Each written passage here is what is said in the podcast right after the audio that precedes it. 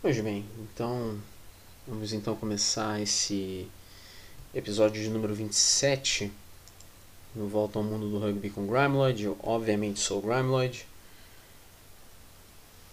Nesse momento são meia-noite e 27. Né? O, o Super Bowl acabou agora mesmo, então já estou gravando logo em seguida. E bom, o muita coisa parou por causa do Super Bowl, mas o mundo do rugby não, né? O, o fim de semana foi bem movimentado, muitas coisas aconteceram. Tivemos aí rodada da Top 10 lá na Itália, tivemos mais uma rodada das eliminatórias europeias e, por consequência, do Rugby Europe Championship também. Também tivemos a Major League Rugby, que obviamente não teve jogo no domingo, né? Todos os jogos ou foram ou na sexta ou no sábado. Também tivemos a Nationale, né? tivemos alguns jogos atrasados da Nationale na, lá na França. Também tivemos a Pro DD, tivemos uma rodada inteira da Pro DD no caso. É, também tivemos a United Rugby Championship, alguns jogos atrasados. Também tivemos a 16 rodada da Premiership. Tivemos o Top 14. E claro, também tivemos o Rugby League, né? Teve o All-Star Game da NRL, teve a primeira rodada da Super League, também tivemos aí a segunda rodada do Six Nations Sub-20 e do, do Six Nations principal, né? E claro, também fazer um preview aqui bem rápido aqui da, da Japan Rugby League One e da Curry Cup que voltam essa semana. E também fazer um preview também da Super Rugby Pacific que vai começar nesse final de semana também. Então, já não vamos perder muito tempo. Então a gente vai lá para a Itália para falar da Peroni Top 10, a 13 terceira rodada. Todos os cinco jogos aconteceram.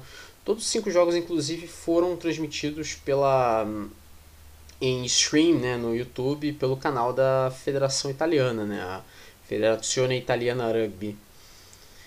E tivemos aí Calvissano 26, Valor Rugby Emília 13 no estádio San Michele, em Calvissano. Resultado até surpreendente, porque o Valor Rugby é o vice-líder do campeonato. Citavo Lions 21, Viadana 22, lá no estádio Walter Beltrametti, em Piacenza. Petrarca Padova 42, Muliano 10, no estádio de Plebiscito, em Padova. Né? Um adendo no jogo do Citavo Lions com a Viadana, o destaque do jogo foi o Alberto Ferrarini. Ele marcou 17 dos 22 pontos da Viadana e ficou com a vitória, né? 22 a 21. Também tivemos Lazio 28, Fiamme Ouro 33, o jogo no Centro Giulio Nesti, em Roma. A Fiamme Ouro ganhou o jogo depois de duas penalidades marcadas aí pelo Filippo Di Marco aos 27 aos 33 do segundo tempo. Se não fosse essas penalidades, a Lazio ganharia o jogo, né? o que seria um incrível resultado para o Lanterna isolado do campeonato. Um, numa dessas até poderia sair da Lanterna, porque o Moliano perdeu para Petrarca. E também tivemos Coloro no 26, Eurovigo 33, jogo no HBS Rugby Stadium, lá em Colorno. A classificação, a Petrarca Padova lidera com 53 pontos, tem um jogo a menos. Depois Valor Rugby Emília 41, dois jogos a menos. Eurovigo com 34 pontos e 3 jogos a menos, o Eurovigo sobe uma posição. Depois Colorno na quarta posição com 34 pontos também, mas décima posição. Depois na quinta posição Calvissano com 29, Fiamme Ouro com 25. Essas duas equipes têm 3 jogos a menos, mas a Fiamme Ouro ganha uma posição. Na sétima posição a Viadana com 23, tem um jogo a menos, também ganha uma posição. Na oitava posição, o Citavo Lions com 22, perde duas posições e tem dois jogos a menos. A nona posição é do Moliano com 11 pontos e três jogos a menos. E na lanterninha, a Lazio com 7 pontos. Próxima rodada é a 14 rodada, não tem uma data específica. Há quem diga que deve acontecer daqui a duas semanas, mas nem a própria federação confirma isso. O próprio site da federação não ajuda tanto assim, então a gente vai ter que esperar. Mas a gente já sabe que os jogos vão ser esses: Calvissano e Colorno, que vai ser um jogo bem interessante, é o quinto contra o quarto colocado, respectivamente. Moliano e Lázio. O vice-lanterna contra o Lanterna, Rovigo e Citavo Lions, Fiamme Ouro e Petrarca Padova e Viadana e Valorugby Emília. Vale lembrar que no final desse dessa parte da temporada, né, de pontos corridos, são dois turnos, 18 rodadas. Os quatro primeiros colocados vão para as semifinais. Aí tem semifinal e final. É simples assim. Então a gente continua na Europa para falar rapidamente do Rugby Europe Championship, a segunda rodada. Também funciona como a sétima rodada das eliminatórias europeias. E se você olhar para o lado do Rugby Europe Championship, é, não tivemos necessariamente é, tantas movimentações, mas na classificação das eliminatórias tivemos alguma coisa, algumas coisas interessantes. É, a rodada começou com a vitória da Espanha contra a Rússia, 41 a 37. O jogo foi no Yug Stadium em Sochi, na Rússia. A Holanda recebeu a Geórgia, deu Geórgia 72 a 10 no National Rugby Center em Amsterdã. A Geórgia marcou 12 trás nesse jogo. E também tivemos Romênia 37, Portugal 27, jogo no Arc de Triomphe Stadium em Bucareste. Então, se a gente olha a classificação das eliminatórias após 7 rodadas, a Geórgia lidera com 31 pontos, a Romênia tem 22, a Espanha tem 21, Portugal tem 16, a Rússia tem 10 e a Holanda tem 0. É, fica um pouco complicado para Portugal, mas não é o fim do mundo para os portugueses, porque obviamente ainda vamos ter é, jogos entre as equipes da frente. Inclusive Romênia e Espanha vão se enfrentar na próxima rodada. Dependendo do resultado, é, e Portugal vai enfrentar a Holanda, pode ser que Portugal volte aqui para o top 3, né? Porque os dois primeiros se classificam direto para a Copa do Mundo. É muito difícil a Geórgia perder esse primeiro lugar, enquanto que o terceiro tem que disputar uma repescagem mundial. Né? Quando é, uma equipe como Tonga, por exemplo, vai disputar a repescagem mundial, aí fica um pouco mais difícil. Então é muito mais jogo você se classificar logo de cara, é, pegar essa segunda posição antes que seja tarde. E no momento, quem tem essa segunda posição é a Romênia. E a Espanha estaria pegando a vaga da repescagem. Mas, como eu disse, é claro que a gente vai ter também é, Espanha e Romênia. Então ainda tem muita coisa pela frente ainda. Faltam três rodadas. Muita coisa pode mudar ainda. A classificação do Rugby Europe Championship. Você tem a Espanha com 9, a Romênia com 8, a Geórgia com 7, Portugal com 2, a Geórgia passa Portugal no Rugby Europe Championship, a Rússia tem 1 e a Holanda está zerada. Né? É, você vê as, as diferenças aqui, né? porque nas eliminatórias a Geórgia é a primeira isolada, a Romênia 9 pontos atrás, mas aqui é a Espanha que lidera no Rugby Europe Championship depois desses dois jogos, porque vale lembrar, a Geórgia ficou apenas no empate no primeiro jogo. Então. Né, ela não. Perdão, ela não conseguiu ganhar de. de Portugal no primeiro jogo. Bom, então olhando a. a próxima rodada aqui das eliminatórias e do Rugby Europe Championship, a oitava rodada das eliminatórias, a terceira do Rugby Europe Championship não acontece nesse fim de semana agora, mas no outro. Então, no sábado, no dia 26 de fevereiro, 11 da manhã, tem Portugal e Holanda, no estádio do Jamor, em Lisboa. E no domingo, no dia 27 de fevereiro, 8h45 da manhã, tem Espanha e Romênia no estádio central UCM, em Madrid. E às 11 da manhã, tem Geórgia e Rússia na Dinamo Arena, em Tbilisi. Bom, então a gente sai da Europa e a gente vai para os Estados Unidos para falar da Major League Rugby. Tivemos aí a segunda rodada da Major League Rugby. É, começou com Seattle Seawolves derrotando o Utah Warriors por 20 a 17 no Starfire Stadium em Tukwila, em Washington.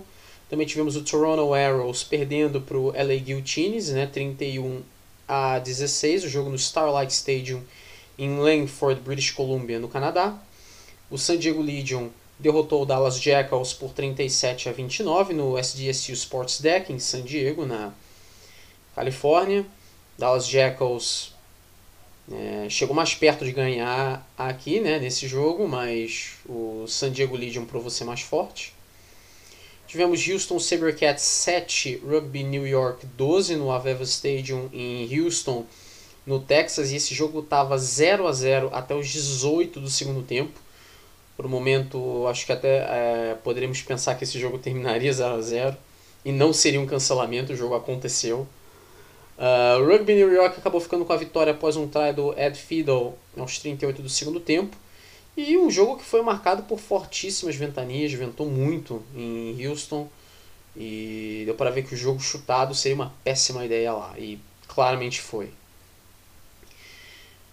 Bom, também tivemos o New Orleans Gold perdendo para o Rugby ATL, né, 14 a 9, o jogo no Gold Mine em Nova Orleans, né, na Louisiana.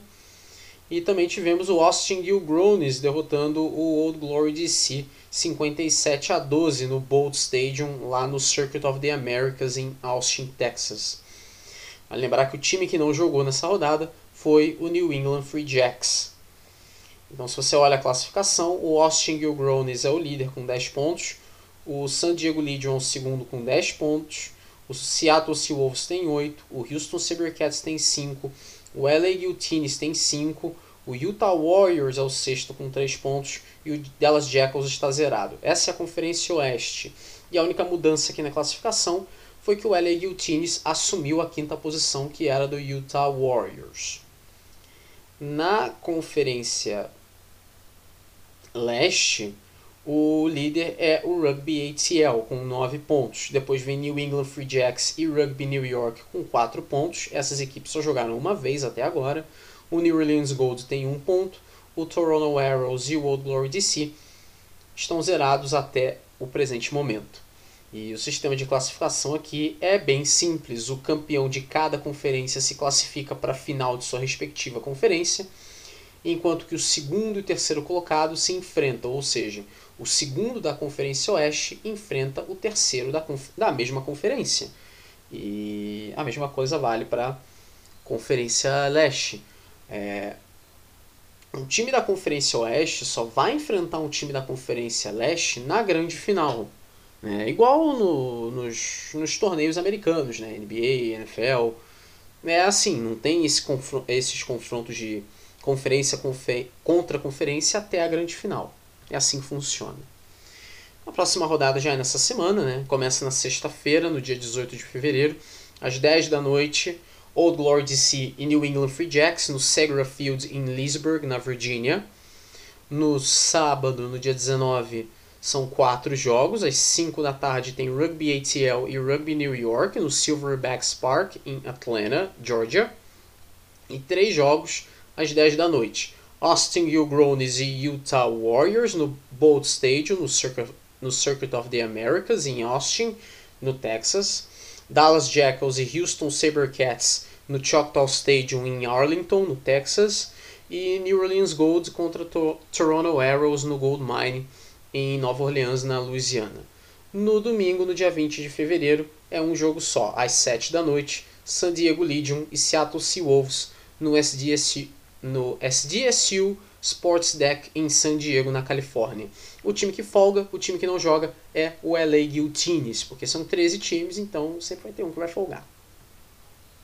Bom, então a gente agora volta para a Europa para falar da Nationale. É, a Nationale, ela teve um jogo na semana passada, mas eu simplesmente... Né, eu cheguei inclusive a anotar no, no, no, no script, mas eu acabei meio que atropelando essa, essa parte. Então, para consertar a caca na semana passada, então a gente já aproveita e faz um segue já com os jogos que tivemos essa semana. Foram dois. Né? Na semana passada, no dia 6, exatamente no domingo passado, tivemos um jogo da 14 rodada, que o Chambéry recebeu o Dax no estado Magertois. O Dax ganhou esse jogo por 23 a 9. Aí, na sexta-feira, no dia 11, tivemos um jogo da 11 rodada.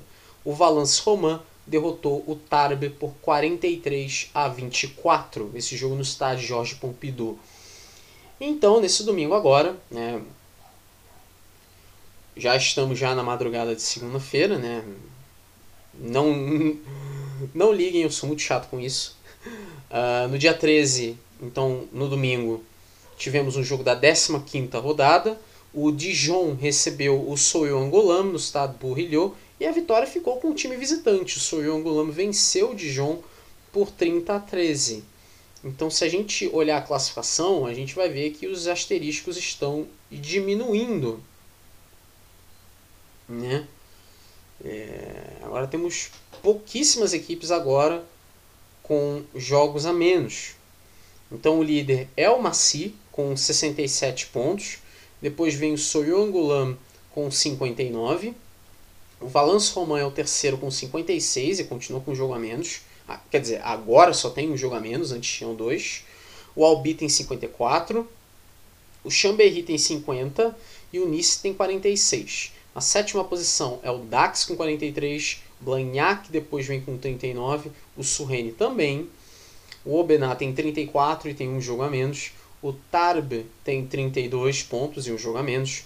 E o União Cognac Saint-Jean d'Angely tem 28. Então na zona de rebaixamento a gente tem o Dijon com 25 pontos e o Bourgogne-Jalliot com 25 pontos e um jogo a menos. Vale lembrar que o Bourgogne-Jalliot perdeu dois pontos porque escalou um jogador irregular contra o Tarbes.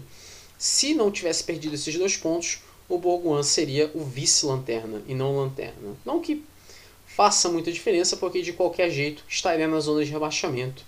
Afinal, os dois últimos colocados eles caem para a Federale, que é a quarta divisão. É, no final desses pontos corridos, do terceiro ao sexto disputam playoff entre eles mesmos e os vencedores, né, aí terceiro contra sexto, quarto contra quinto, os vencedores vão para a semifinal enfrentar o primeiro e o segundo colocado. Aí tem a semifinal e a final. Os dois finalistas, eles fazem a final da Nacional para ver quem é o campeão, mas eles sobem direto para a Pro DD. Então, é, é meio que um jogo de, de, de enfeite, né? apenas para coroar o campeão, mas o mais importante ali, é claro que é o acesso para a Pro DD. E se a equipe for para a final, o acesso já está garantido. Bom, a próxima rodada já é nessa semana, então volta a ser uma rodada inteira, né? No caso, a 18 rodada. Na sexta-feira, no dia 18 de fevereiro, tem Soyongulam e União Cognac Saint-Jean d'Angely, às 4 da tarde, no estado de Shanxi. No sábado, no dia 19 de fevereiro, são quatro jogos. Meio-dia tem Blagnac e Chambéry no estado Ernest Sargelé. Uma da tarde é Bourgogne-Jalliot e Nice no estado Pierre Rajon. E às três da tarde são é, dois jogos. Valence Romain e Surrene no estado Georges Pompidou. E Dijon e Aubenas no estado Bourrilhot. No domingo, no dia 20 de fevereiro, são dois jogos às 11 da manhã. Albi e Dax no estádio municipal da Albi e Tarbes Massy no estádio Maurice Talou. Bom, então vamos. Ainda temos tempo ainda nesse segmento, então vamos ficar na França para falar da Pro DD, né, a vigésima rodada. Todos os jogos aconteceram e a rodada começou com uma vitória bem confortável né, do Ajan, 30 a 9 para cima do Grenoble no estado Armandi. O Ajan consegue o ponto bônus, uma vitória mais uma vez o Ajan mostrando que o estado Armandi é um amuleto para essa equipe. É, se eu não me engano, de todas as vitórias do Ajan, só uma vez que o Ajan venceu um jogo que não foi no estado Armandi. Todas as outras vitórias foram em casa. Também tivemos o Orillac derrotando o Colomier por 12 a 10 no estádio Jean Alric. O Colomier conseguiu o ponto bônus defensivo, perdeu por dois pontos. Né? Esses dois jogos, inclusive, foram transmitidos pelo canal Plus Sports, né? o Ajan e o Grenoble na quinta-feira e o Orillac e o Colomier na sexta. E aí também tivemos o Oyonnax derrotando o Vani por 26 a 7 no estádio Charmathon. Nevers derrotando o Bezier por 27 a 6 no estado do Pré-Fleury.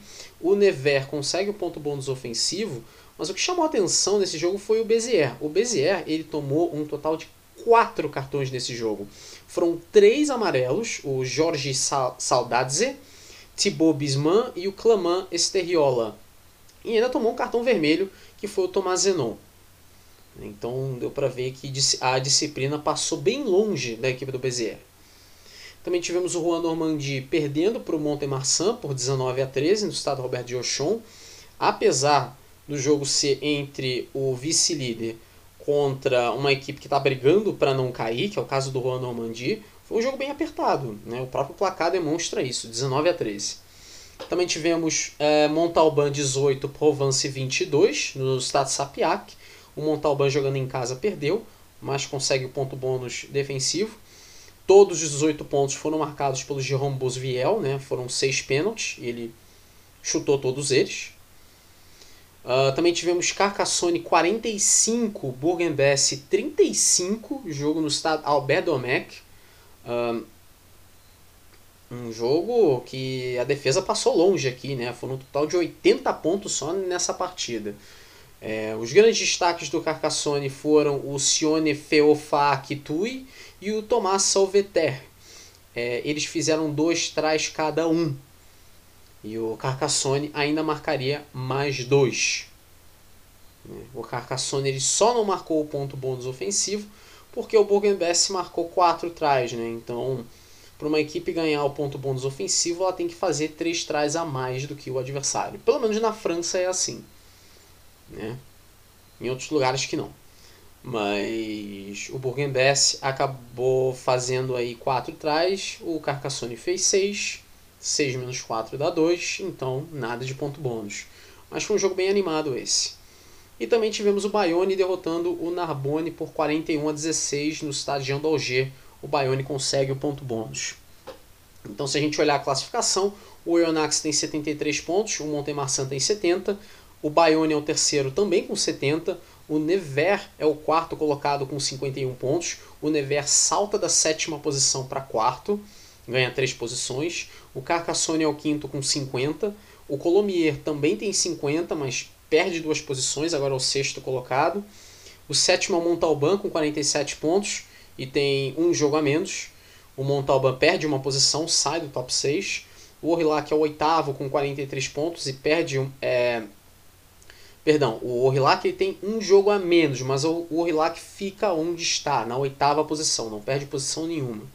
O nono colocado, o Provence, com 42 pontos, ele tem um jogo a menos, mas o Provence ultrapassou o Vani, então o Provence de novo recupera a nona posição. O Vani cai para a décima posição de novo e fica com 39 pontos. Uh, o Ajan agora é o décimo primeiro, ganha a, ganha uma posição, tem 39 pontos também, assim como o Vani. O Bezier perde a 11 posição, é, tem 37 pontos, tem um jogo a menos. Depois vem o Grenoble na 13 posição com 33 pontos. O Juan Normandie tem 32. E ali na zona de rebaixamento a gente vê o Bourg-en-Bresse com 28 e um jogo a menos. E o Narbonne com 18, também um jogo a menos. É, vale lembrar que do terceiro ao sexto disputa, é, disputam um playoff entre eles mesmos, terceiro contra sexto, quarto contra quinto. Os vencedores vão para as semifinais para enfrentar o primeiro e o segundo. Então é muito importante se classificar em primeiro ou em segundo, porque aí você já vai para a semifinal direto, não precisa jogar playoff. Os vencedores da semifinal fazem a final e aí o campeão da Pro DD sobe direto para o top 14. O vice-campeão tem que disputar um playoff de acesso barra rebaixamento contra o vice-lanterna do top 14. Os dois últimos colocados, o 15 e o 16, são rebaixados para a Nationale. A próxima rodada é já nessa semana. É um jogo na quinta-feira, às 4h45, Colomier e Nevers, no estado Michel Bendichou.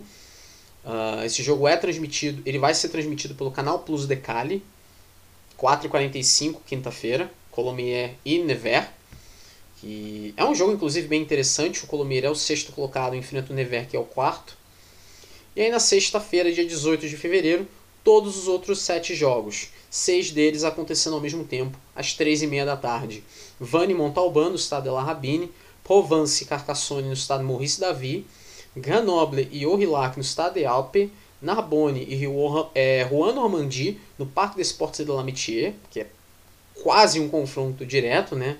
Obviamente o Narbonne não vai sair da lanterna se ganhar, mas o Juan Normandie pode ir parar na zona de rebaixamento caso perca E caso o Bourg-en-Bresse ganhe do Agen, esse jogo também acontece às 3h30 da tarde, jogo no estado Marcel Varcher. E também vamos ter às 3h30 Bezier e Bayonne no estado Raul Barrière. O jogo da sexta-feira, que é transmitido pelo canal Plus Sport, às 4h45, eu acho que é o jogo mais esperado dessa rodada. É o Montemarçan enfrentando o Oyonnax, jogo no estado André et Guy Boniface. Por que, que é o jogo mais esperado? O Oyonnax é o líder do campeonato e o Montemarçan é o segundo. Tá, mas o primeiro e o segundo, terminando assim, vão para a semifinal direto. Não tem muito o que se preocupar. Na verdade, tem, porque o Bayonne joga contra o Bezier. O Bayonne tem o mesmo número de pontos do Montemarçan, e o Oyonnax só está 3 pontos atrás do Bayonne. Então o Bayonne ganhando o jogo, vamos supor que o Montemarçan derrote o Oyonnax e o Bayonne ganhe do Bezier. O Oyonnax sai do top 2, vai para a terceira posição. Né? Então é um jogo que significa muita coisa. O Oyonnax pode se isolar na frente ganhando esse jogo no, do Montemarçan. Mas se o Montemarçan ganhar, é ele quem assume a liderança. Mas se o Bayonne ganhar de ponto bônus e o Montemarçan não ganhar, mas não conseguir o ponto bônus, é o Bayonne que assume a liderança. Então, esse jogo vai ter, ele significa muita coisa. Então, sexta-feira, dia 18, 4h45 da tarde, Montemarçan e Oyonnax, é, no canal Plus Sport. O jogo é em Montemarçan, no estado André de Boniface. Então, esse jogo vai significar muita coisa. Bom, então vou terminar esse primeiro segmento aqui mesmo, que aí depois eu falo de mais coisas que tivemos nesse fim de semana. É um episódio bem bem recheado de coisas.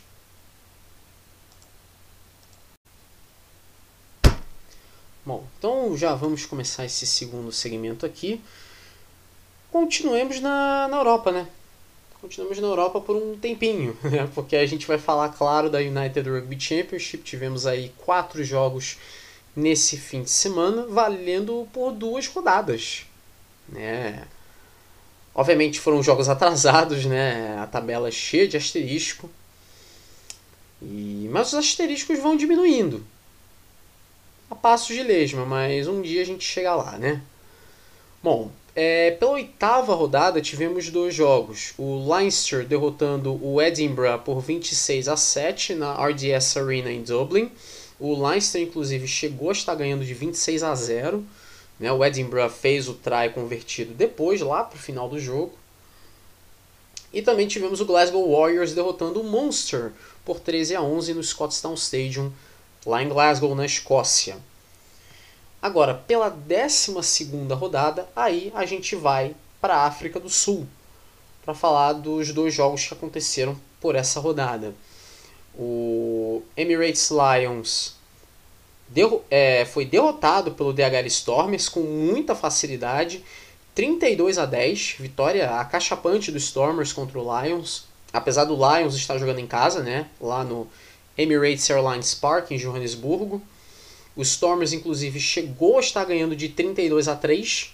Esse try convertido do Lions foi no final do jogo, quando é, já não ia mudar mais a cotação do Hand, né? Então aí já não ia mudar mais nada, foi só para fazer número. E o outro jogo foi o Vodacom Bulls recebendo a equipe do Cell C Sharks Jogo no Loftus Versfeld em Pretória, a vitória ficou com o Sharks 29 a 22. O Sharks inclusive chegou a estar ganhando de 26 a 12. O Bulls tentou reagir, mas não, não foi suficiente. O próprio Bulls também cometeu muitos erros e não merecia a vitória. Acabou que o, o Sharks ganhou. Mas por causa dessa vitória acachapante dos Stormers, o Sharks não é a melhor equipe sul-africana na tabela. Mas foi uma equipe que se beneficiou com, com essa vitória. Né? E a gente vai explicar o porquê. Olhando a classificação aqui, obviamente, cheia de asterisco, não tem. Não tem como dizer isso de outra maneira. Todo mundo tem asterisco aqui. A liderança é do Ulster com 36 pontos. Depois vem o Leinster com 35. O Leinster ganha duas posições. O Ulster tem um jogo a menos e o Leinster tem dois. Depois vem o Glasgow Warriors com 35 e o Edinburgh com 34. O Edinburgh perde duas posições. Essas duas equipes escocesas têm um jogo a menos cada. Depois vem o Munster com 30 pontos, dois jogos a menos. O Ospreys com 26 tem um jogo a menos. O DHL Stormers é o sétimo colocado com 23 pontos e sobe três posições com essa vitória, tem dois jogos a menos. A oitava posição é do Benetton com 23 pontos, tem dois jogos a menos também, mas o Benetton perde uma posição, até porque o Benetton não jogou nessa, nesse fim de semana, então acabou perdendo um pouco de terreno. Fora ali do, do, do, do top 8 ali, a nona posição é do Sharks, do Chelsea Sharks com 21 pontos. Tem dois jogos a menos, o Sharks ganha duas posições por causa dessa vitória. E fica bem perto agora de entrar no, no, no, no top 8 ali. É bem importante. É, foi bem importante essa vitória. A décima posição é do Connacht, né, com 20 pontos. O Connacht tem um jogo a menos. O Connacht perdeu duas posições, né, não jogou nesse fim de semana. Então foi bastante prejudicado né, por causa disso, porque não só porque não jogou, como também o Connacht tem um jogo a menos só, tem equipe aí que tem dois jogos a menos, tem equipe que tem três, quatro jogos a menos. Então para o Connacht é, é um pouco mais complicado de recuperar esse tempo perdido, porque não tem tantos jogos a menos assim. A 11 primeira posição é do Cardiff, com 18 pontos. O Cardiff perde duas posições, mas o Cardiff tem quatro jogos a menos. A 12 posição é do Voda com o Bulls com 18 pontos e tem dois jogos a menos. Depois é o Scarlets com 16 pontos e 4 jogos a menos. Depois é o Emirates Lions com 12 pontos e 2 jogos a menos. O Dragons é o penúltimo com 11 pontos e 3 jogos a menos. E na última posição, o Zebre Parma com 1 ponto e 4 jogos a menos. É, os oito primeiros no final desses pontos corridos se classificam para a próxima fase, que aí quartas de final, semifinal e final é uma coisa bem simples. Né? O melhor de cada conferência né, é, se classifica para é, Champions Cup da próxima temporada. Mas os quatro melhores é, que já não se classificarem. Né? Então, o melhor de cada conferência aqui, na conferência irlandesa, é o Ulster. Na conferência escocesa barra italiana, é o Glasgow Warriors. Na conferência galesa é o Ospreys e na sul-africana é o Stormers. E aí, esse, se terminasse assim, esses quatro iriam para a Champions Cup junto com outros quatro times de melhor campanha. Né? E, e aí os outros oito, obviamente, iriam para a Challenge Cup. A próxima rodada é a 12 rodada, é a, a continuação dessa 12 rodada, porque já tivemos já o início dela com esses dois confrontos sul-africanos. Então o restante da rodada acontece nesse fim de semana, já obviamente sem os sul-africanos que já jogaram. Então no dia 18 de fevereiro, na sexta-feira, são dois jogos que acontecem às 4h35 da tarde. Cardiff contra Zebre Parma no Cardiff Arms Park em Cardiff, no País de Gales. E Munster e Edinburgh no Thomond Park em Limerick, lá na Irlanda. No sábado, no dia 19 de fevereiro, são três jogos. Um às duas da tarde, Leinster e Ospreys na RDS Arena em Dublin, na Irlanda. 4h35 da tarde são dois jogos. Scarlets e Connacht no Parque Scarlets em Lanelli, no País de Gales. E Glasgow Warriors e Benetton no Scottstown Stadium em Glasgow. No domingo, no dia 20 de fevereiro, é um jogo só, e esse jogo é às 11 da manhã. Dragons e Ulster esse jogo é no Rodney Parade, lá no naquele estádio bem acanhadinho lá em Newport, no país de Gales. Bom, a gente continua na Europa, só que agora a gente vai para a Inglaterra para falar da Premiership. Tivemos aí a 16 rodada da Premiership. Talvez uma rodada não muito notável assim, né? Porque também teve o, o Six Nations também, que obviamente esteve muito mais em evidência nesse fim de semana. É, daqui a pouco eu falo do, do, do, do Six Nations também. Não precisem se, se preocupar. Uh, nessa 16 rodada tivemos seis jogos, né? Todos, todos os seis jogos. E tivemos aí o Bristol Bears perdendo para o London Irish, 49 a 32. O jogo foi no Ashton Gate em Bristol. O Bristol chegou a terminar o primeiro tempo ganhando de 15 a 10, mas a partir daí só deu London Irish. Os Bears até marcaram três trás no final do jogo, mas foi uma reação bem tardia. Também tivemos o Leicester Tigers derrotando o Northampton Saints por 35 a 20 no Welford Road em Leicester.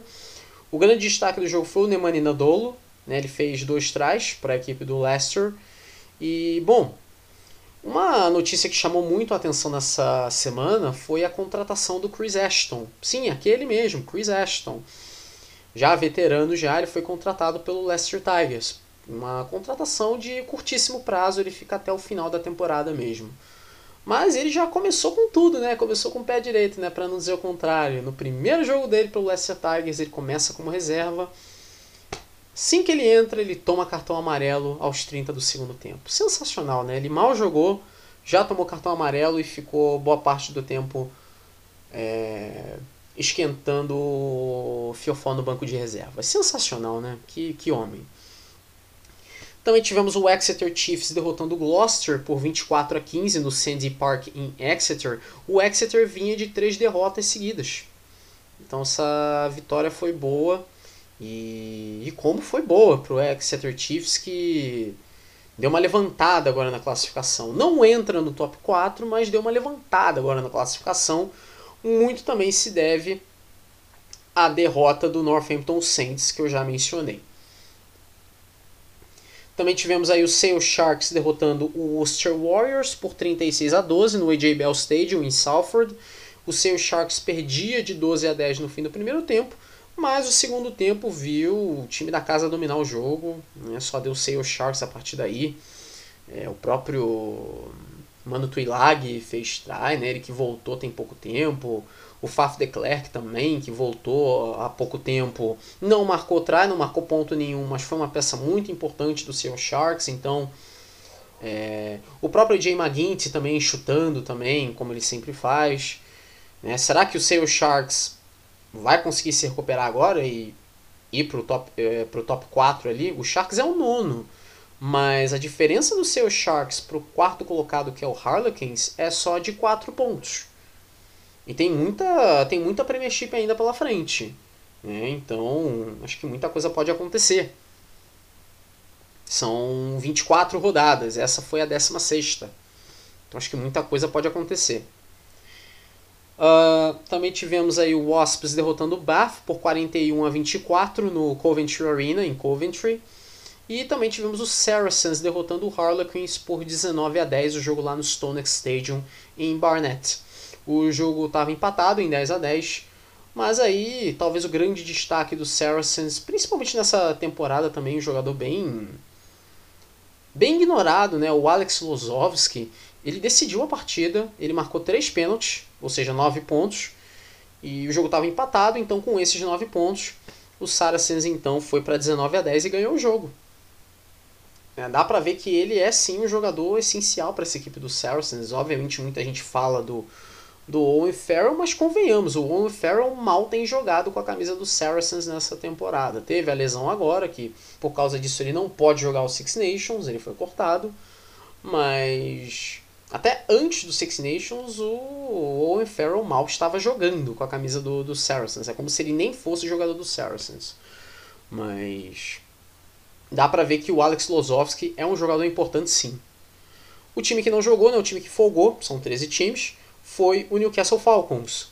Então se a gente olhar a classificação, o Leicester Tigers tem 61, o Saracens tem 53, o Gloucester tem 47, o Harlequins tem 43, né? E esse seria o top 4 aqui, porque no final da dos pontos corridos, os quatro primeiros vão para as semifinais, aí é semifinal e final. O quinto colocado é o Wasps com 42 pontos, sobe uma posição. O sexto é o Exeter Chiefs com 41, sobe uma posição. O sétimo é o Northampton Saints com 40 pontos, perde duas posições. Depois vem o London Irish com 40, Sale Sharks 39, Bristol Bears 27, Newcastle Falcons 24, Worcester Warriors 21 e Bath 14. A próxima rodada já é nesse fim de semana, é a 17 rodada. Na sexta-feira, no dia 18 de fevereiro, 4h45 da tarde, Worcester Warriors e Bristol Bears no Six Ways in Worcester. É um confronto direto, é o décimo contra o décimo segundo colocado. E esse confronto vai ser transmitido pela BT Sport, o que significa que uh, o Star Plus deve pegar esse confronto aqui no, no, no Brasil para transmitir para o seu serviço de streaming. É sexta-feira, 4 e 45 da tarde esse jogo.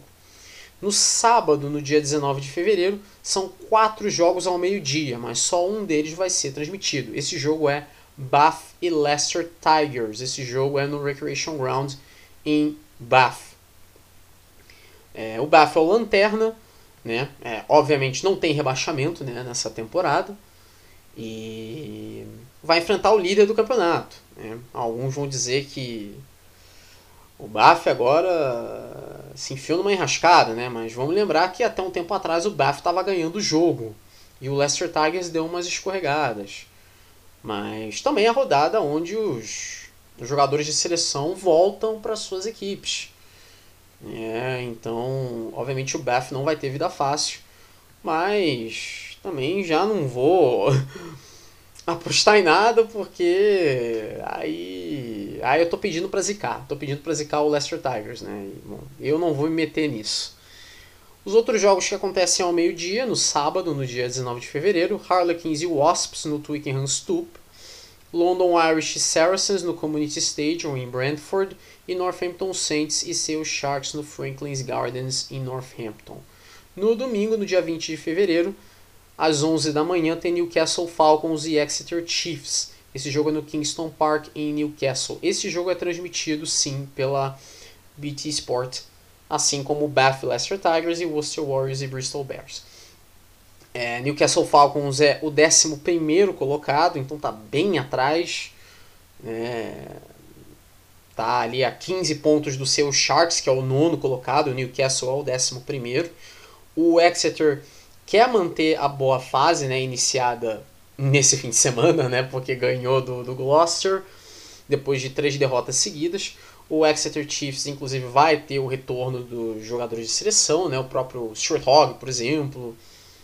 Né, e o Exeter Chiefs, dependendo do que acontecer, né, é lógico que Harlequins e Wasps vão se enfrentar, mas, por exemplo, havendo um empate nesse jogo e o Exeter Chiefs ganhando de ponto bônus, o Exeter pode entrar na, no, no top 4, tirando o Harlequins. Né? É lógico que não vai se decidir aí, né? ainda tem muita Premiership pela frente. Mas é sempre bom você conseguir resultados importantes o quanto antes, não é verdade? O time que vai folgar, inclusive, é o próprio Gloucester. Né? Bom, então a gente sai da Inglaterra, a gente vai para a França para falar, pra, a gente vai voltar para a França para falar do top 14 tivemos aí jogos atrasados da 13ª rodada, foram quatro. É, alguns resultados bem surpreendentes aqui. Né? Tirando um, que na, na minha opinião foi um pouco mais previsível aqui, todos os outros três jogos tiveram resultados surpreendentes. A começar por esse. Toulouse 28, Stade Francês 29, no Stade Ernest Vallon, em Toulouse. O Toulouse consegue o ponto bônus defensivo, mas é um ponto bônus defensivo bem amargo. O jogo foi decidido aos 40 do segundo tempo, graças a um pênalti marcado pelo Jury Segondes, do Estado francês. Mas curiosamente, sete minutos antes, o Antoine Miguel havia marcado um try para o Toulouse. Só que o Zach Holmes ele tinha errado o chute de conversão. Se ele tivesse acertado, o Toulouse teria ganho esse jogo por 30 a 29 né? supondo que o Jorri Segundo chutasse, mas é claro que ele não iria chutar se o Toulouse estivesse com 30 pontos, porque de qualquer jeito o Estado francês ia perder e obviamente eles iam correr atrás de um try. Mas para você ver o que um chute errado de conversão pode resultar no fim das contas. Porque o Toulouse perdeu por um ponto. Se tivesse acertado esse chute, ganharia por um ponto. E daqui a pouco eu falo da classificação e, eu, e eu vou explicar por que, que essa derrota foi terrível para o Toulouse. Não foi totalmente é, 100% ruim, porque o Toulouse continua no top 6. Mas a situação agora ficou um pouco lamentável. Né? Daqui a pouco eu explico. Tivemos também Racing 92 35, Section Paloise 29 na Paris La Défense Arena. O Section Paloise ganhou ponto bônus, mas aí você vai pensar, peraí, na, é, o, o Section Paloise ganhou ponto bônus, mas o Section Paloise perdeu por 6 pontos. Como é que uma equipe perde por 6 pontos e ganha ponto bônus defensivo lá na França? Aí é que tá. Não foi o ponto bônus defensivo que o Section Paloise ganhou, foi o ponto bônus ofensivo. É, isso pode acontecer, é uma coisa rara, mas acontece. O Section Paloise ganhou ponto bônus ofensivo porque marcou 3 trás a mais que o Racing em 92, apesar de ter perdido o jogo. O Section Paloise marcou 5 trás e o Racing 2. 5 menos 2, 3. Diferença de 3 trás é, aí tem o ponto bônus ofensivo. Foi o que o Section Paloise ganhou. Né? É uma coisa muito rara de acontecer. Inclusive, criaram esse ponto bônus, é, essa variação do ponto bônus ofensivo, justamente para o time perdedor é, ser praticamente impossível do time perdedor ganhar ponto bônus ofensivo. Mas acontece. É raro mas acontece ainda, né? Tem coisas que não dá para é, é, evitar. Né? Também tivemos o Brive derrotando o Clermont por 27 a 20 no estado da Amélie Domenech, resultado surpreendente até, porque o Clermont quer entrar no top 6 e essa derrota não ajudou em nada o Clermont. O Brive com essa vitória tenta se distanciar da zona de rebaixamento e esse foi um resultado importante. Mas o que dizer do outro jogo que aconteceu nesse fim de semana? O Toulon derrotou o Bordeaux Begley por 21 a 18. O Bordeaux Begley conseguiu o ponto bom de defensivo. O jogo lá no estado Félix Maiol. Foi exatamente isso que você escutou. O Toulon, que antes desse jogo era o Lanterna, derrotou o líder do campeonato, o Bordeaux Begley. Olha que surpreendente. O Bordeaux tentou reagir no final com o try do Geoffrey Croix, aos 36 do segundo tempo, só que a reação parou por aí. E não só isso, o próprio Geoffrey Crow foi expulso três minutos depois junto do Ryan Rebad do Toulon. Né? É... Grande vitória do Toulon, que sai da lanterna, continua na zona de rebaixamento, agora está na zona de playoff, na 13ª posição. E vai tentando se recuperar, né? Tá tentando recuperar o tempo perdido. Vale lembrar que o Toulon tem dois jogos a menos esses dois jogos, inclusive, são contra o Montpellier e, se eu não me engano, o outro é contra o La Rochelle. Então, é... o Toulon não vai ter, vai continuar não tendo vida fácil, né? Vale lembrar que já tem, inclusive, notícias que o time vai provavelmente se desmanchar no fim da temporada. Já é certo que o Webernet CBF vai deixar o Toulon no fim da temporada. Ele quer voltar para a África do Sul. Fala-se muito, o mais cotado, o time mais cotado de ter o Webernet CBF na próxima temporada é o Sharks, né? Mas fala-se também na saída, na possível saída do Carbonel. O Luiz Carbonel possivelmente pode ir parar no Montpellier, né? É, o que eu acho um pouco difícil porque o Montpellier já teria bastante chutadores e inclusive já estaria indo atrás do Léo Colli do Montemarçan. Então, não sei até onde que isso é verdade mesmo. Né? E mesmo que seja, não sei aonde o nosso querido né, Carbonel seria encaixado no Montpellier caso ele vá para lá. Né? Então, a conferir. Mas a certeza é de que o Ebenet CBF sai do Toulon no fim da temporada. Isso já é certo. Só não se sabe para onde ele vai. Então a gente olha a classificação. O Bordeaux Begler é o líder com 55 pontos, tem um jogo a menos. O Montpellier tem 49 pontos e dois jogos a menos. Depois vem o Lyon com 48, Castre 45, Racing 43 sobe uma posição e o Toulouse agora é o sexto colocado. O Toulouse tem um jogo a menos, mas perde uma posição. Então começa a ficar um pouco complicado. O Toulouse, que já foi o líder de, dessa temporada, agora é o sexto. Pode muito bem parar fora do, dos playoffs aqui, né, em busca do título do, do, do top 14. Né? Tudo que o Toulouse não precisaria ser agora é cavalo paraguaio. Né? A sétima posição é do La Rochelle com 37 pontos, depois vem Estado francês com 36, sobe duas posições. O Clermont tem 34 pontos e perde uma posição, o Clermont tem jogo a menos. O Section Paloise tem 33 pontos e perde uma posição também. O Brive tem 31, sobe uma posição. O Perpignan tem 29, perde uma posição. Aí na 13 posição vem o Toulon com 27 pontos, sobe uma posição. O Toulon tem dois jogos a menos. E o Biarritz é o Lanterna com 24 pontos, perde uma posição. A próxima rodada já é nesse fim de semana e, na teoria, vai acontecer, todos os jogos vão acontecer. Assim a gente espera. Uh, seis desses jogos são no sábado, no dia 19 de fevereiro. Então, 11 da manhã tem Section Paloise e Toulouse, no estado Ramon, em Pau. E aí, uma da tarde, são quatro jogos. Brive Montpellier, no estado Amédée Domenech, em Brive.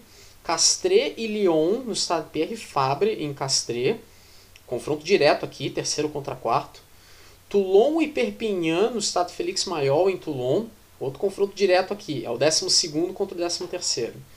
E Estado francês contra Biarritz, no estado de Amboin, em Paris.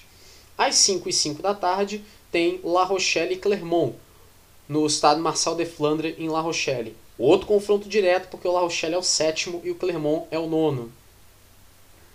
Né? E no domingo, no dia 20 de fevereiro, tem às 5 e 5 da tarde, Bordeaux-Begley e Racing 92, jogo no estádio Jacques Chaban-Delmas, em Bordeaux.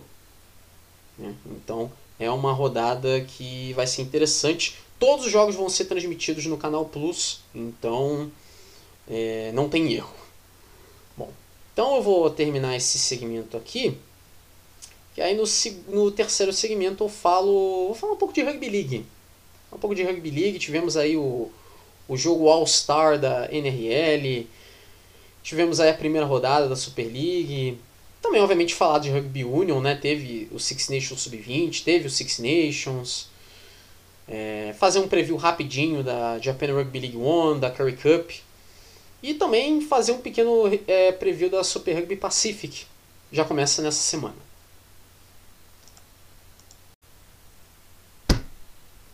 Bom, então vamos lá com esse terceiro segmento aqui, não vamos perder muito tempo, para esse episódio não ficar um monstrengo de gigante, né? Vamos então, vamos então de Rugby League, né? Começar aqui com o All-Star Game, né, da, da NRL, que teve nesse fim de semana, né, a NRL National Rugby League, o campeonato de rugby league lá da Austrália. O a equipe Maori, né, enfrentando a Indigenous. E a vitória ficou com os Maori, 16 a 10, jogo lá no Combank Stadium em Parramatta, na Austrália. O Indigenous abriu 6 a 0 no placar, mas a partir daí só deu Maori. Os indígenas ainda marcaram mais um try, mas a reação parou por aí mesmo. Né? Então, é aquele típico jogo que começa a temporada. Né? Eventualmente tem jogos de, de pré-temporada também, mas a temporada só vai começar lá para março, lá para meados de março. Então não começa agora. Mas o que já começou foi a Super League. Tivemos aí a primeira rodada já nessa semana. Começou justamente com a reedição da final passada. O St. Helens derrotou o Catalan Dragons por 28 a 8 lá no Totally Wicked Stadium em St. Helens. Foram seis trás do atual campeão, o St. Helens, né?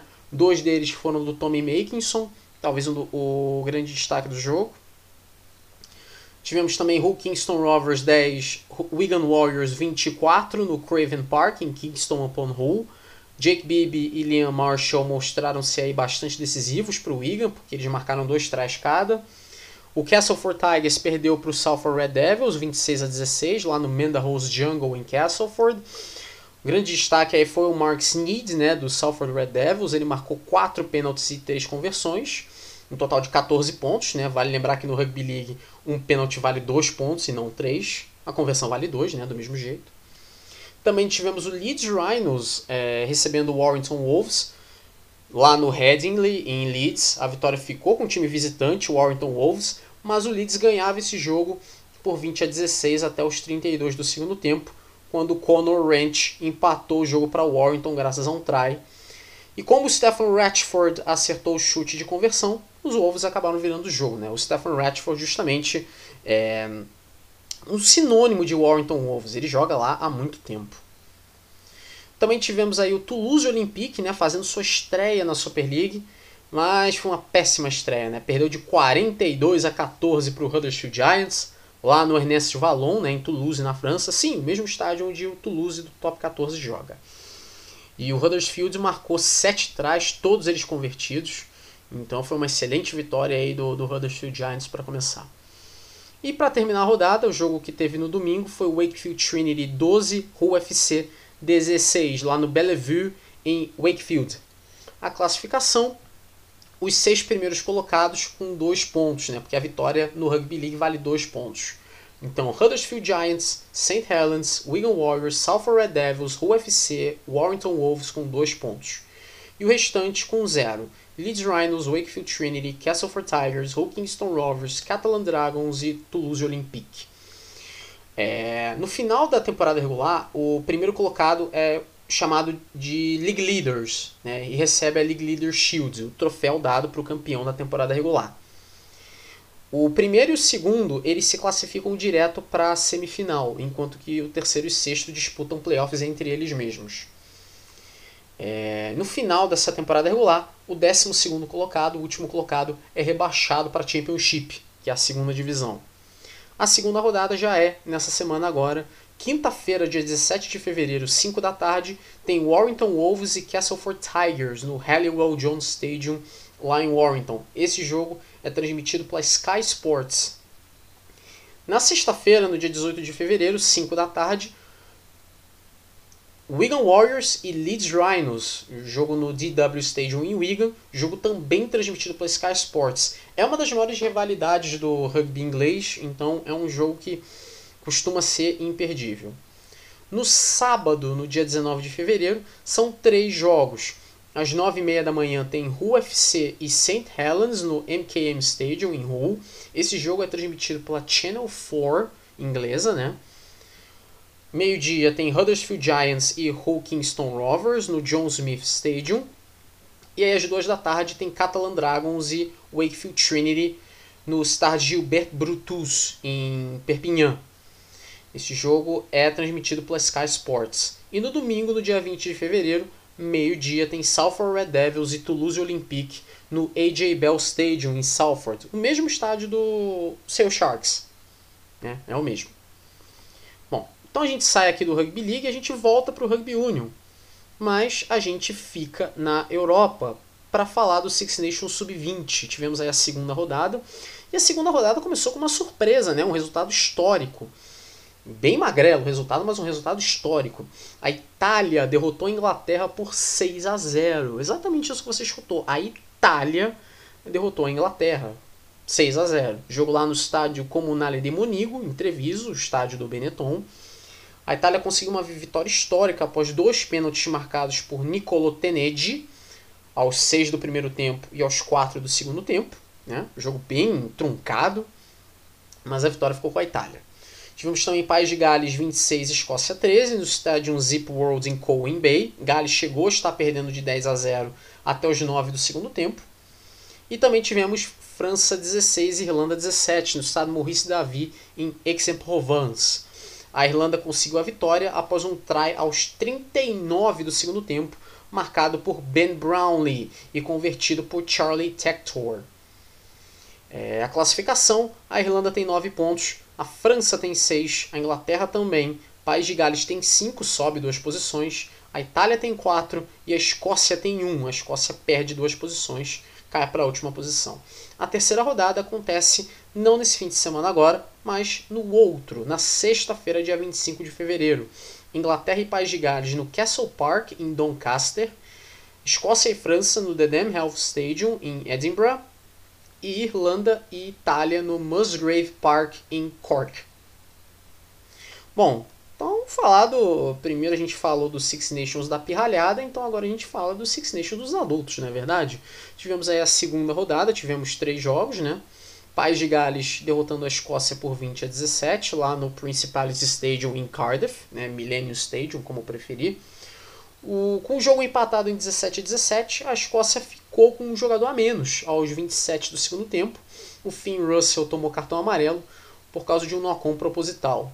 Dois minutos depois, o Dan Biggar acertou um drop goal que pôs Gales na frente do placar. Bom, aí, se o cartão amarelo, que foi totalmente merecido, é, influenciou o restante do jogo, aí é você quem vai dizer. Uh, um grande destaque desse jogo foi o hooker galês, o Ryan Elias. Foi bastante eficiente, seja atacando ou defendendo. Também tivemos França 30, Irlanda 24 no Stade de France, em Paris. Nesse jogo, a França acertou seis pênaltis, todos com o Melvin Jaminet, mostrando aí que a Irlanda pecou no excesso de penais.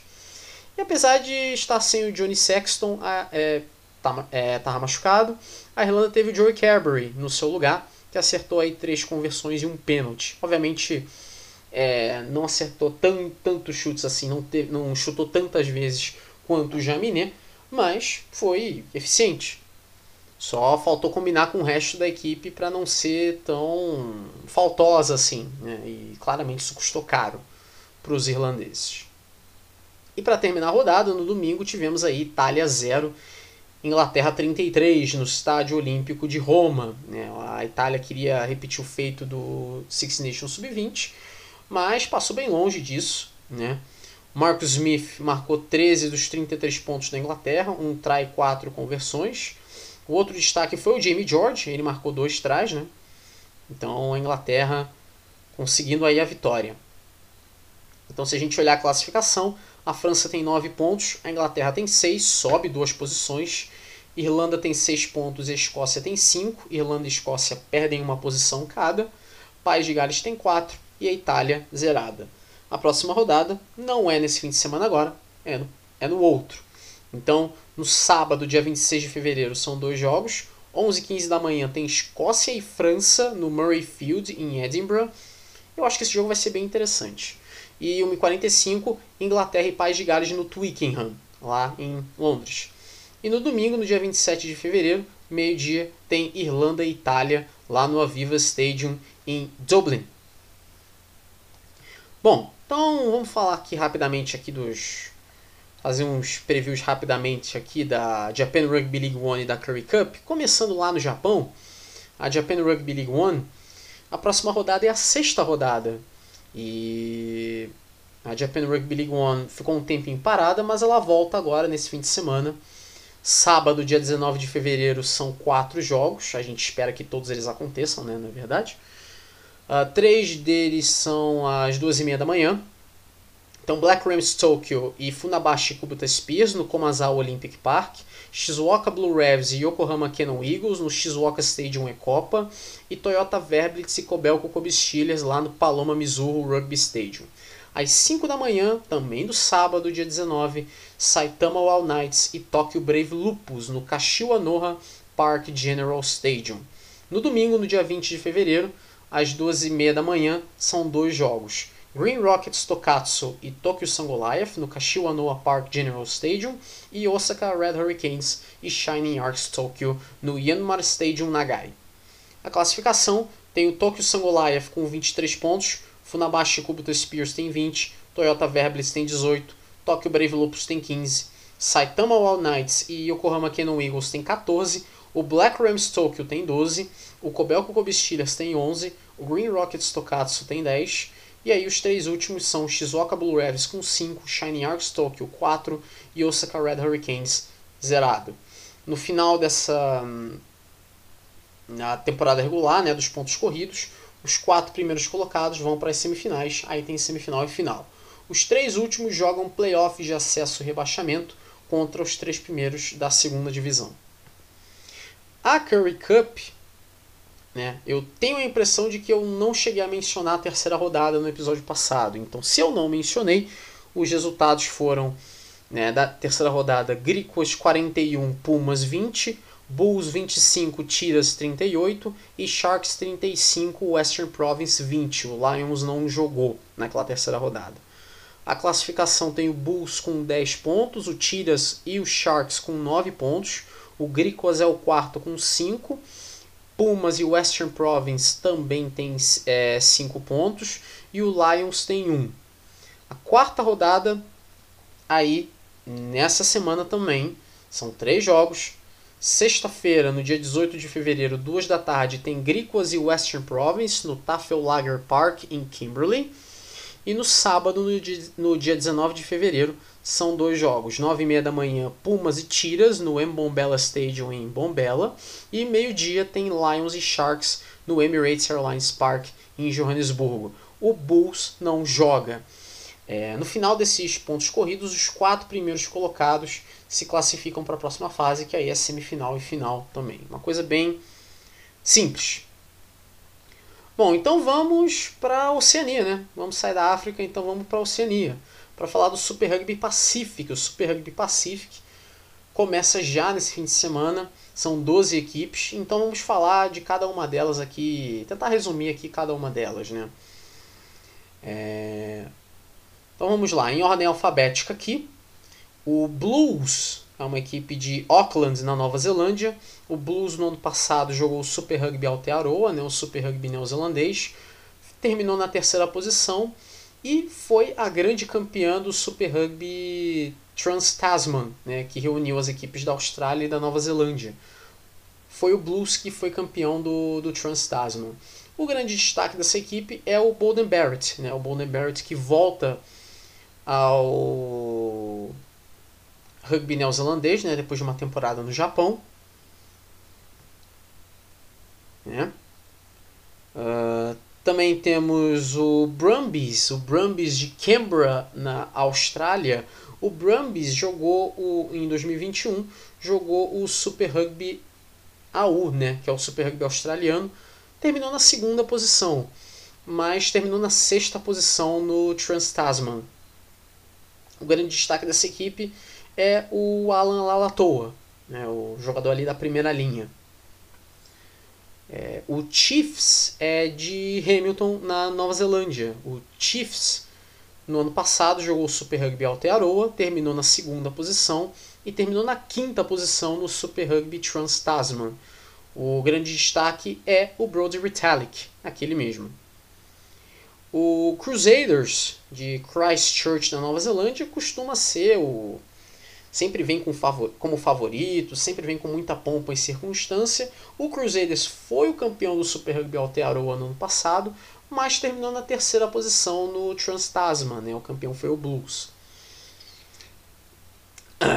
E o Crusaders quer voltar aí aos seus bons e velhos tempos de título todo ano de todos os campeonatos possíveis, né? O grande destaque, ao meu ver, é o Sam Whitelock, mas é uma constelação de jogadores, né? O Rich Mounga joga lá, né? o Steve Reese, Will Jordan, né? Inclusive o Crusaders recentemente contratou também o Pablo Matera. O Pablo Matera vai jogar o Super Rugby Pacific com a camisa do Crusaders. Né? O quanto ele vai aparecer com a camisa do Crusaders, aí a gente vai ter que esperar para ver o quanto ele vai jogar de titular ou não sei saindo da reserva, não sei. Isso a gente vai ter que esperar para ver. É, uma das duas equipes que vai fazer sua estreia em competições, né, embora né, essa não é necessariamente uma equipe nova, mas não competiu no, em nenhum Super Rugby no ano passado, é o Fijandrua. O Fijandrua de Fiji, né? O, a equipe é cheia de jogadores da seleção de Fiji. O grande destaque, ao meu ver, é o Neumani Nagusa, que é o capitão da equipe.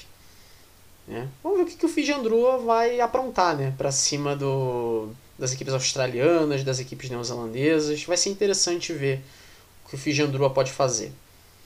O Force é uma equipe de Perth, lá na Austrália.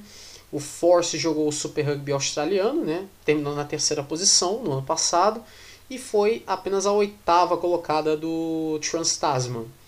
O grande destaque, ao meu ver, é um jogador veterano, é o Richard Kahui. o Highlanders. O Highlanders é de Dundee, lá na Nova Zelândia. E no ano passado jogou o Super Rugby Aotearoa, terminou na, apenas na quarta posição entre cinco times, mas foi a segunda colocada do Trans Tasman, terminou como vice-campeã, então nada mal. É, mas é uma equipe que mostrou bastante é, ser bastante inconstante na temporada passada. Vamos ver se isso continua assim, né? Para os torcedores do Highlanders, tomara que não, né? O grande destaque da equipe é o Aaron Smith, né? mas é uma equipe com muitos destaques, sem dúvida nenhuma. Outra equipe com muitos destaques é o Hurricanes. O Hurricanes é de Wellington, lá na Nova Zelândia, né? da capital da Nova Zelândia, que é Wellington. No ano passado terminou apenas na última posição, na quinta posição do Super Rugby Aotearoa, mas foi a quarta colocada do Trans Tasman. O grande destaque é o Ard Savia, mas tem também o Julian Savia, tem o Jordy Barrett, então é uma equipe com muitos bons jogadores, sem dúvida nenhuma. É, a outra equipe novata, né, essa é novata mesmo, é, até fez um jogo de exibição na temporada passada, é a equipe Moana Pacífica. Moana Pacífica é, é uma espécie de combinado de vários, vários países do Pacífico, também pega jogadores australianos e neozelandeses com ascendência de é, ascendência samoana, ascendência tonganesa, fijiana, etc. É, Moana Pacífica, a intenção do Moana Pacífica é mandar jogos em Auckland, na Nova Zelândia, é ficar baseado por lá. O grande destaque, ao meu ver, é o Secopi Kepu. Né? Mas também tem outros é, jogadores de renome lá. O Christian Lealifano, né, por exemplo, foi contratado para ser um grande reforço do Mana Pacífica. Né? É, é um outro grande nome. Né? Então vamos ver o que, que o Mana Pacífica pode aprontar aqui contra as outras equipes aqui do Super Rugby Pacific. Também temos o Rebels, o Rebels que é de Melbourne, lá na Austrália.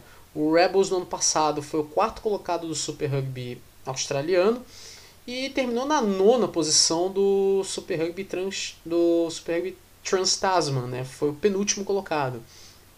O grande destaque é o Rhys Hodge. Ao meu ver, é o Rhys Hodge. Muita gente pode apontar que o grande destaque da equipe é o Matt Tomua. Eu discordo porque o Matt Tomua já há algum tempo não vem numa boa fase. Né? É, obviamente, não dá para você ignorar um jogador como o Matt Tomua, mas ele não vem numa boa fase já há um bom tempo. Né?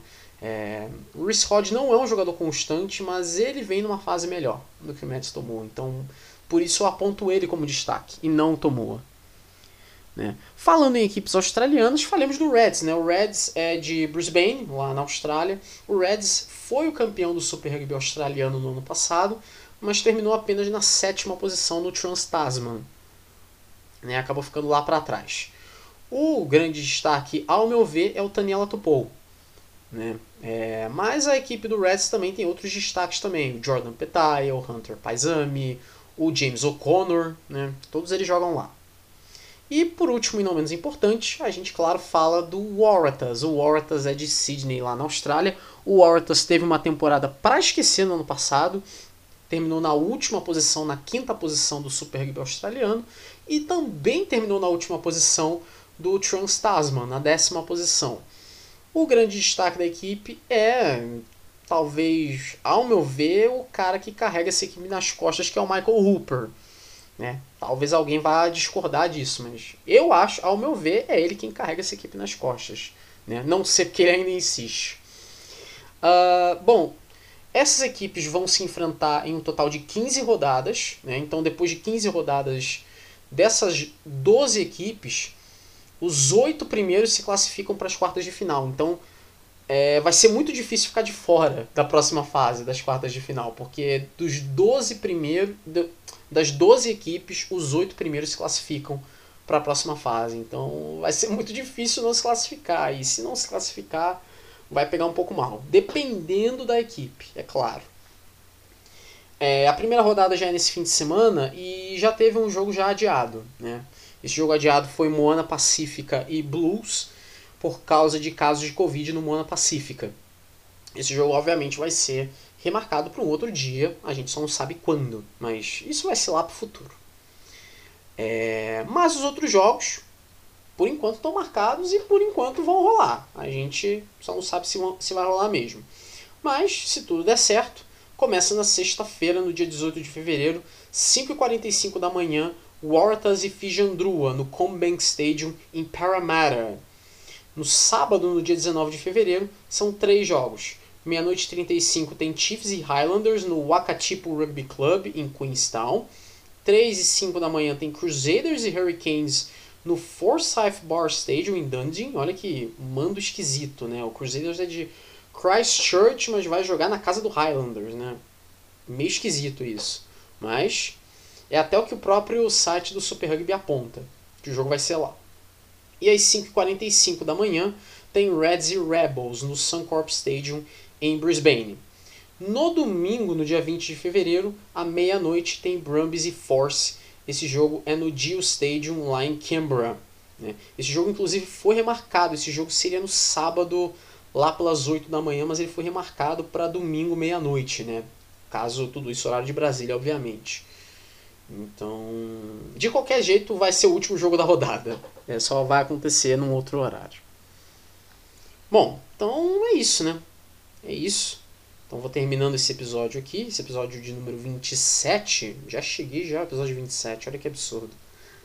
Mas semana que vem então vai ser o episódio 28. Vai ter toda a repercussão da, da rodada do rugby nessa próxima semana, inclusive o próprio começo da, do Super Rugby Pacific, dentre os campeonatos que já vão acontecer nessa, nesse fim de semana.